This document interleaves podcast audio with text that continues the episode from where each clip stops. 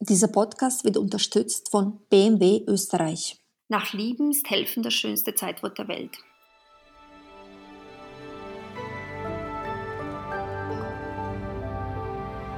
Sie hören Edition Zukunft, der Podcast über das Leben und die Welt von morgen.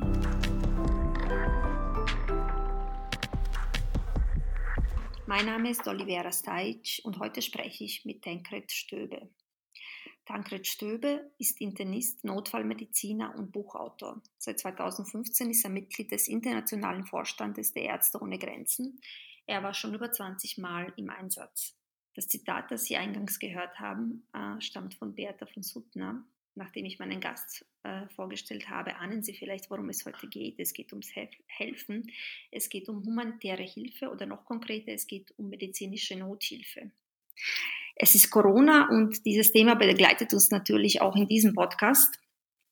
Und wir leben natürlich in außergewöhnlichen Zeiten. Wir in Mitteleuropa haben seit Generationen keine aktive Erinnerung mehr an eine derartige Pandemie. Äh, Sie hingegen, Herr Stöbe, waren schon an vielen Orten im Einsatz, wo es vielleicht ähnlich oder sagen wir noch dramatischer zuging.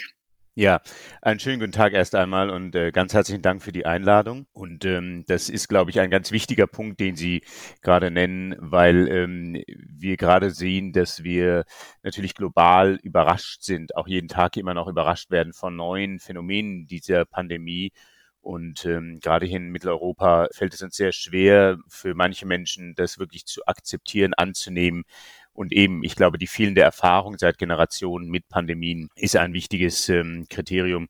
Und das war eben anders, als ich äh, Anfang des Jahres losgezogen bin, dem Virus ein bisschen entgegengereist, praktisch in Asien und äh, habe dort viele Menschen getroffen, die eben auch äh, in den letzten Jahren immer wieder mit äh, Epidemien zu tun hatten. Und das schult natürlich. Äh, wo waren Sie am Anfang des Jahres genau? Ja, ich habe Ende äh, Januar äh, nochmal nachgefragt bei Ärzte ohne Grenzen, weil ich mir selber natürlich vorher Zeit rausschneiden muss aus meinem ähm, Klinikalltag in Berlin.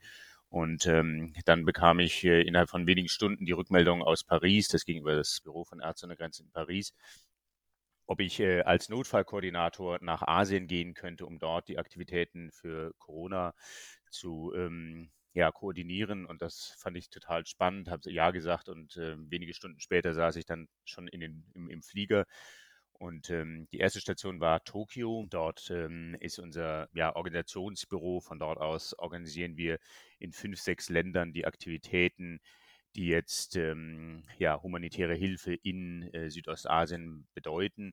Und ähm, und von da aus ging es dann weiter nach Hongkong, ähm, von Hongkong dann nach Kambodscha, von Kambodscha nach Laos, Thailand und dann wieder zurück. Ähm, und das war insofern spannend, weil es wirklich die ersten Tage und Wochen waren, die ähm, Corona wirklich in dieser Welt waren und wir jeden Tag noch existenziell fragten, was ist das eigentlich für ein Virus? Wie greift es den Menschen an? Welche Krankheitssymptome zeigt es? Was können wir tun, um zu verhindern, dass dieses Virus äh, Patienten betrifft, die sowieso vulnerabel sind, deren Immunsystem angegriffen ist. Also die Projekte, die wir dort haben in Südostasien, wo wir Menschen mit äh, Tuberkulose behandeln, gegen HIV, äh, mangelernährte Kinder, aber auch Menschen in Flüchtlingslagern.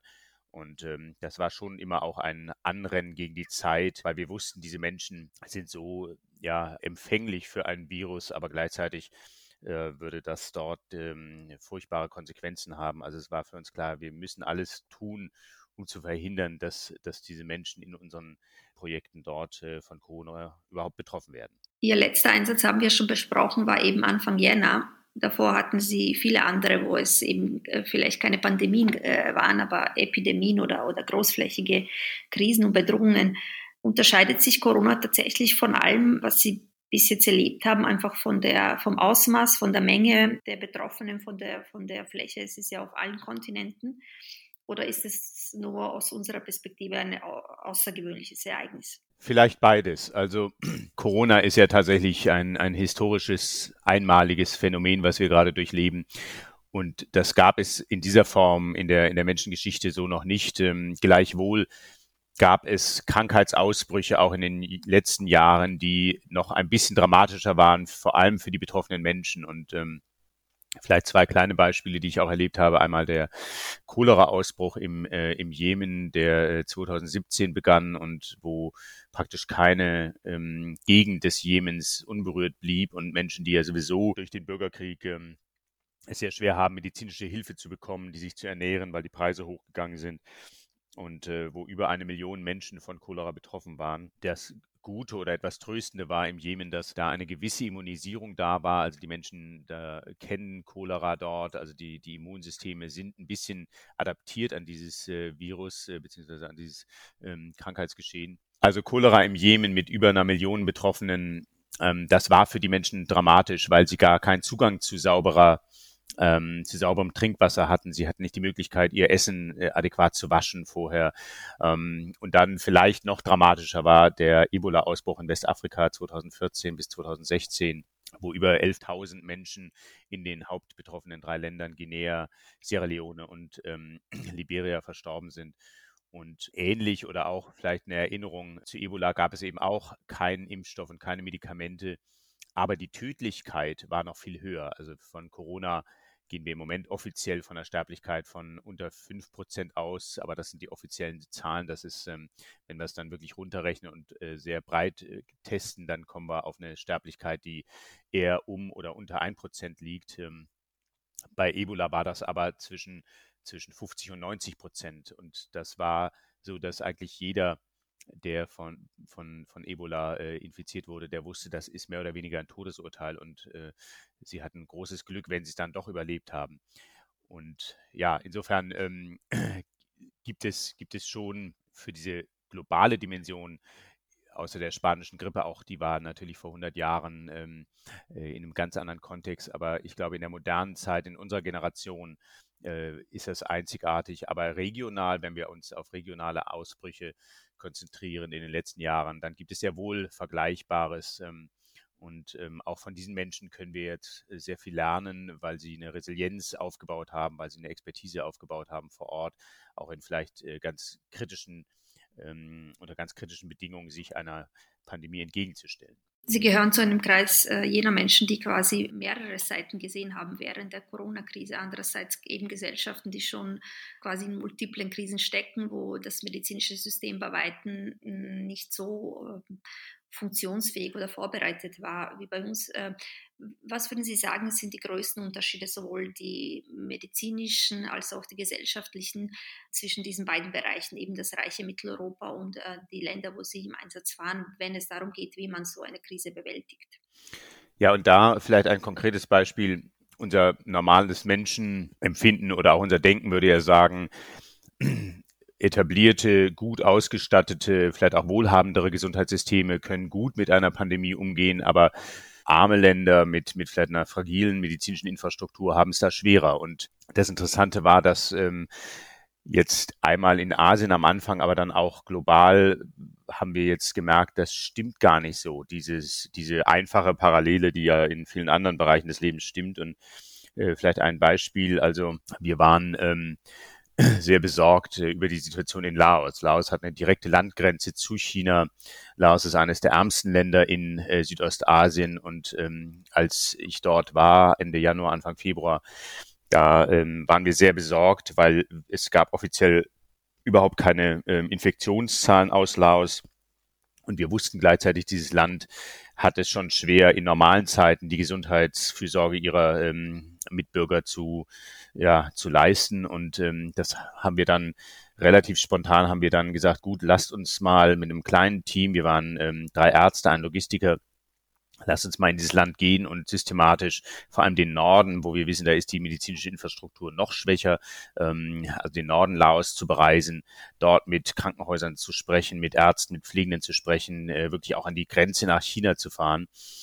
Und das Spannende war, dass ein so einfaches und vielleicht auch ähm, äh, mit Mitteln beschränktes Land wie Laos, die waren gut vorbereitet. Das hat uns wirklich überrascht zu sehen, dass die Krankenhäuser bevor die Menschen ähm, ins Krankenhaus konnten, gab es eben auch eine, ein, ein Servicepunkt vor dem Krankenhaus, wo sie auf Temperatur äh, untersucht wurden, wo ihnen Fragen gestellt wurden nach äh, Corona-Kontakten.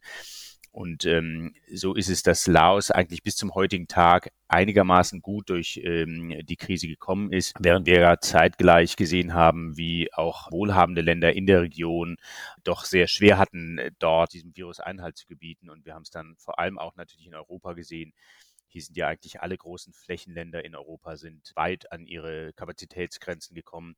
Also die Vorbereitung oder auch der Umgang mit einer Pandemie, der ist gar nicht primär ans Geld ähm, gekoppelt, sondern an ein engagiertes Gesundheitssystem, wo viele Mitarbeitende sagen, wir wollen hier was tun, wir tun früh und robust uns dagegen stemmen, wir testen die Menschen, wir separieren äh, Infizierte von Nicht-Infizierten, wir machen die Krankenhäuser bereit. Also das ist natürlich letztlich auch eine, eine finanzielle Frage, aber es ist eben vor allem auch eine Frage, wie erfahren, wie engagiert eben ein Gesundheitssystem dann sich dem entgegenstellt. Das heißt, diese Länder können einfach auf Erfahrungswerte setzen aus anderen Krisen, die wir vielleicht nicht haben. Genau, und konkret in Asien ähm, war eine wache Erinnerung noch vor allem an die SARS-Pandemie 2002, 2003, die ja äh, im Vergleich jetzt zu Corona sich nicht über die Welt ausgedehnt hat, aber ähm, sie hat eine Todesrate von 10 Prozent gehabt. Und das ist dramatisch, dass ähm, von jedem Infizierten ähm, jeder zehnte, also von jedem, von, von zehn Infizierten stirbt einer. Ähm, da sind wir ja bei Corona weit darunter, ähm, aber das wussten wir bei Corona am Anfang nicht. Aber diese Erfahrung von vor 18 Jahren, die hat viele Länder ähm, und viele Regionen in Asien wirklich aufgerüttelt und ähm, dazu geführt, dass sie äh, sich da ähm, ja, stark jetzt und früh ähm, entgegenstellen. Vor allem Taiwan, diese Insel, die hat extrem früh, also noch im Januar, die Grenzen kontrolliert. Sie haben äh, alle Einreisenden ähm, untersucht, äh, bei, bei positiven Symptomen in Quarantäne geschickt. Und äh, bis heute ist in Thailand ähm, das öffentliche Leben nie heruntergefahren worden. Ähm, und das ist ganz klar eine Lernerfahrung aus der SARS-Pandemie vor 18 Jahren. Aber in Hongkong äh, war es auch interessant, weil Hongkong hatte schon ähm, Anfang Februar gab es da die gleiche Unsicherheit, auch Panik. Es gab Hamsterkäufe auch von, von Sanitärartikeln, von Klopapier. Da wurde sogar, das fand ich besonders kurios, wurde ein LKW mit Toilettenpapier von ja, Banditen überfallen, die sonst vielleicht Banken ausrauben, weil das war eben die Währung der Stunde. Und ähm, die, äh, die Panik dieser Menschen, die ähm, eben wissen, was passieren kann und auch für Hongkong stimmt. Und Hongkong ist ja wirklich äh, sehr, sehr nah mit China verbunden. Es gibt äh, Dutzende Landesgrenzen zwischen diesem Stadtstaat und, und Festland China. Ähm, davon wurden viele geschlossen, aber drei blieben fast immer auch offen. Und auch da waren sehr schnell und sehr deutliche Reaktionen, wie man eben Corona eingrenzen kann. Und das hat eben auch in Hongkong relativ gut funktioniert. Ähm, jetzt äh, sagten Sie eingangs eben, Engagement und Erfahrung wären ausschlaggebend für die Bewältigung. Das haben Sie dort beobachtet. Das klingt so ein bisschen nach diesem Spruch, den, den ich nicht unbedingt zu 100 Prozent sympathisch finde, nämlich aus jeder Krise kann man, das, kann man was lernen. Heißt das tatsächlich, wir lernen jetzt äh, gerade etwas für die Zukunft?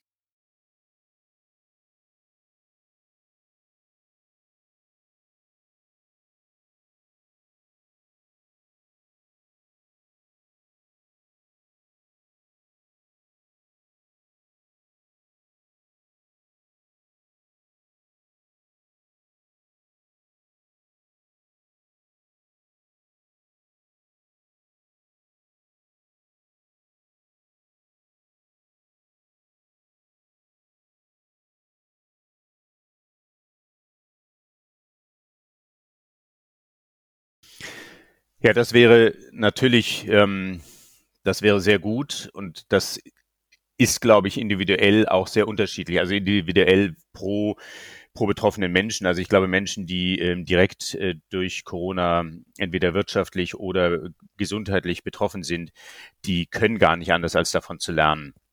Aber die Frage, ne, die ja in ihrer, die Sie ja so schön formuliert haben, ist es etwas Positives? Also ziehen wir daraus Schlüsse zu sagen, wir wollen ähm, eben mit einer guten neuen Erfahrung in die Zukunft gucken und bei einem nächsten Mal, was immer dann kommt, ähm, damit besser umgehen können. Das wird wahrscheinlich die Zukunft zeigen und ähm, das kann ich natürlich hoffen, aber Das ist noch gar nicht ausgemacht. Also es gibt natürlich auch Menschen, die auch bis heute sagen, sie glauben nicht, dass das eine Pandemie ist. Das ist äh, vielleicht äh, doch ein großer Komplott von großen Mächten. Also auch diese Reaktionen gibt es ja oder Menschen, die dann ignorieren, die Schutzmaßnahmen durchzuführen, die sich weigern, Masken zu tragen, die sich weiterhin in größeren Menschenmengen versammeln auf engem Raum. Also ähm, leider ist es nicht eine Garantie, dass hier positive Lernerfahrungen gemacht werden. Aber ähm, ich glaube, es ist wichtig, diese Chance sich selber immer wieder vor Augen zu führen, weil das ist ja das Einzige, was uns im, im Grunde übrig bleibt, wenn wir ähm, ja ein bisschen positiv aus dieser Krise äh, herauskommen wollen.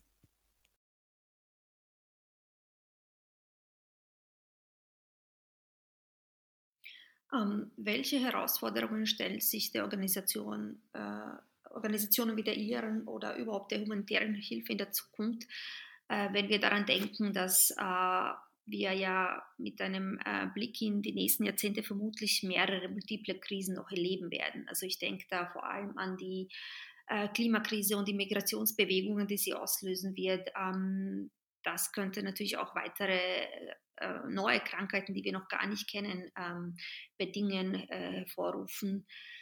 Kann man sich für sowas überhaupt rüsten? Rüsten wir uns gerade? Und das ist auch eine ganz wichtige Frage.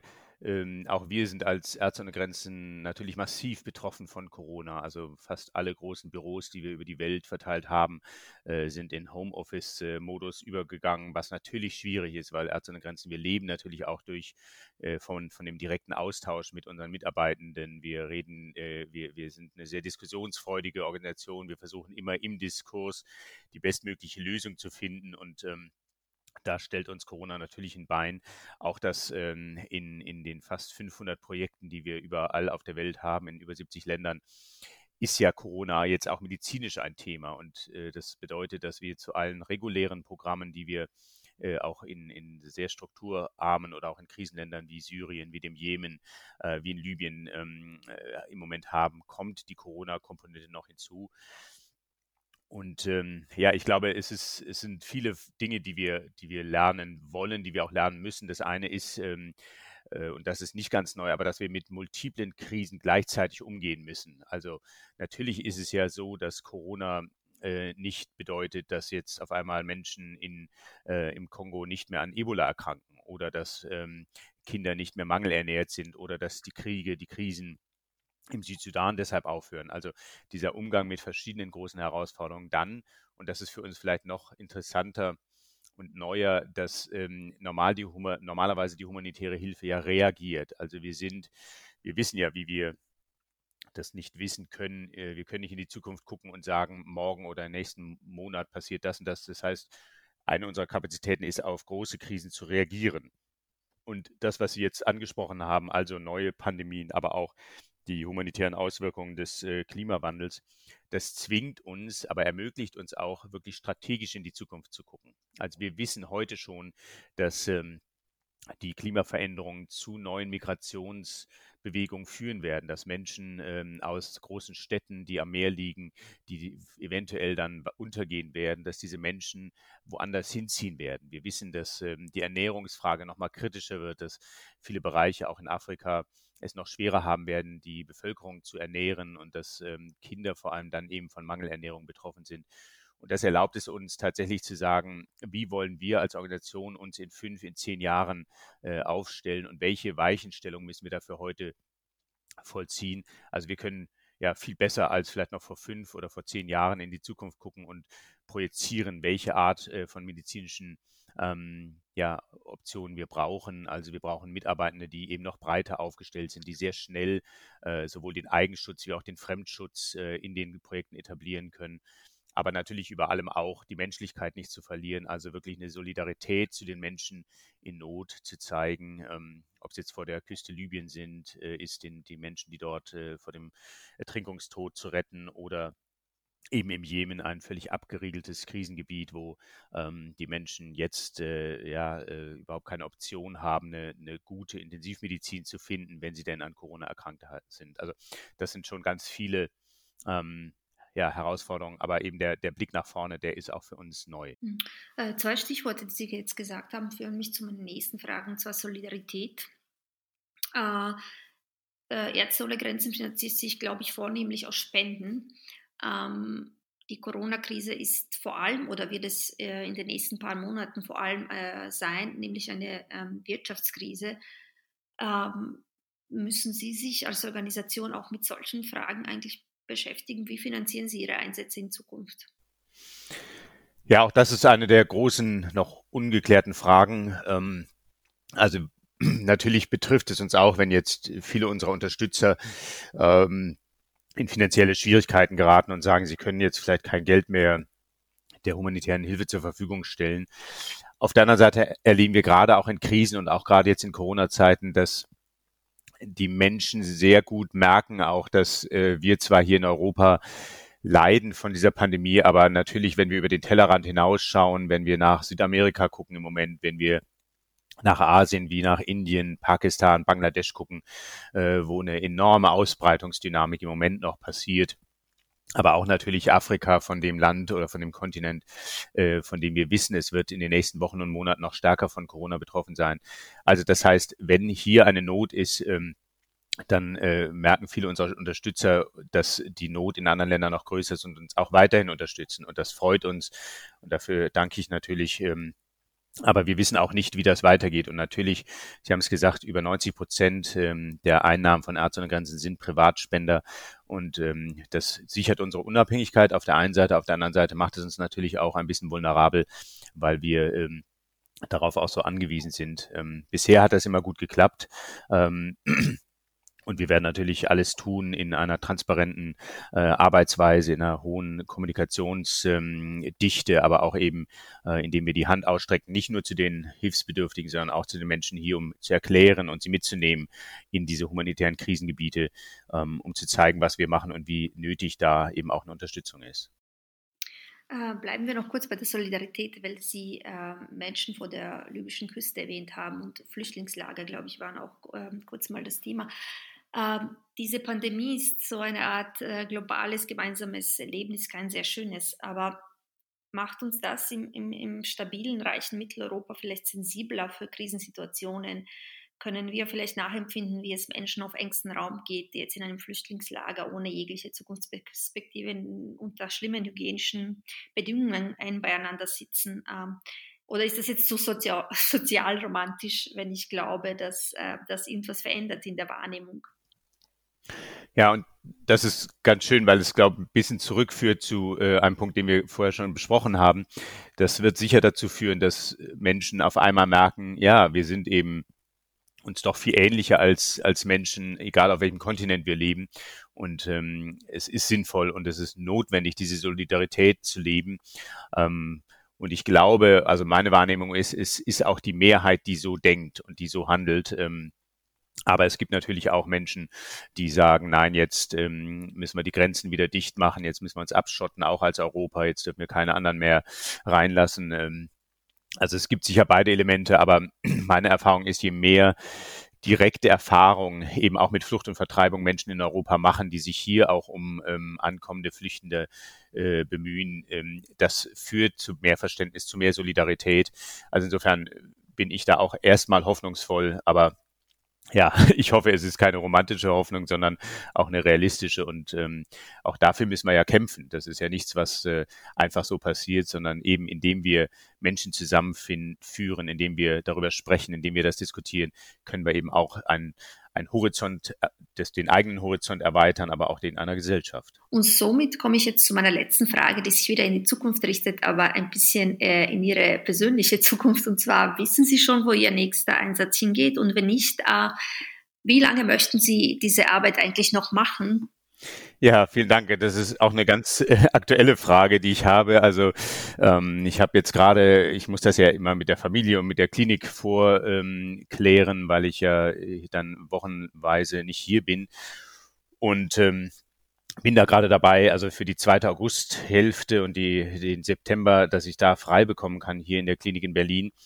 Die Herausforderung im Moment ist aber auch viel mehr noch als in den letzten Jahren, also wie komme ich raus aus Europa? Es gibt ja immer noch die äh, Reisebeschränkungen, es gibt äh, geschlossene Grenzen in vielen Ländern der Welt, es gibt die Quarantänebestimmungen und dann gibt es, und das machen sich viele Menschen eben auch nicht klar, ähm, natürlich äh, kaum noch Flugverbindungen in jetzt auch gerade die Krisenländer. Also das wird dieses Jahr noch spannender, ob es klappt, ob ich wieder ein Projekt, äh, ähm, ob es äh, eine Projektarbeit wieder klappen wird. Aber ich hoffe sehr und muss dann auch mit den Gesundheitsbehörden hier sprechen, ob sie vielleicht von der Quarantäne bei der Rückkehr bei schneller Testung absehen können. Also ähm, das könnte jetzt schon wieder in ein paar Wochen der Fall sein, aber ob es klappt und wo es dann hingeht, ist noch völlig offen. Und ähm, ich hoffe, ich weiß es nicht erst wenige Stunden vor Abflug, wo es hingeht, aber das kann auch sein. Also insofern bin ich ganz gespannt und ähm, hoffe auch, dass ich das noch viele Jahre machen kann, weil ich merke, das ist ähm, für mich als Arzt jedes Mal auch die Bestätigung, was für ein schöner Beruf das ist, weil ich äh, so nah mit Menschen verschiedener Kulturen und ähm, verschiedener Lebenssituationen zusammenkommen kann. Und da bin ich noch überhaupt nicht müde. Im Gegenteil, das, das lädt immer so ein bisschen meine, meine ärztliche Batterie wieder auf. Und ähm, insofern bin ich, bin ich gespannt, aber auch vorfreudig auf, was da kommt. Ähm, ja, dann können wir ja nochmal darüber reden, was dann beim nächsten Einsatz passiert ist. Hoffentlich auf bald und danke für das interessante Gespräch. Ich fasse jetzt nochmal kurz zusammen. Das war Edition Zukunft, diesmal über ein sehr außergewöhnliches Thema für unseren Podcast, und zwar über die humanitäre Hilfe und was wir vielleicht von Gesellschaften in Zeiten von Corona lernen können, die schon mehrfach mit multiplen Krisen zu kämpfen hatten. Ich bedanke mich herzlich für dieses Gespräch. Ja, vielen Dank, liebe Frau äh, Oliviera Stajic, für dieses ähm, gute Gespräch und Ihre schönen Fragen und ähm, dass Sie diesem humanitären Thema auch äh, Raum geben. Und ja, ganz herzlichen Dank auch an alle Zuhörer in Österreich. Und ich bedanke mich auch bei den Zuschauern und wir hören uns in zwei Wochen wieder.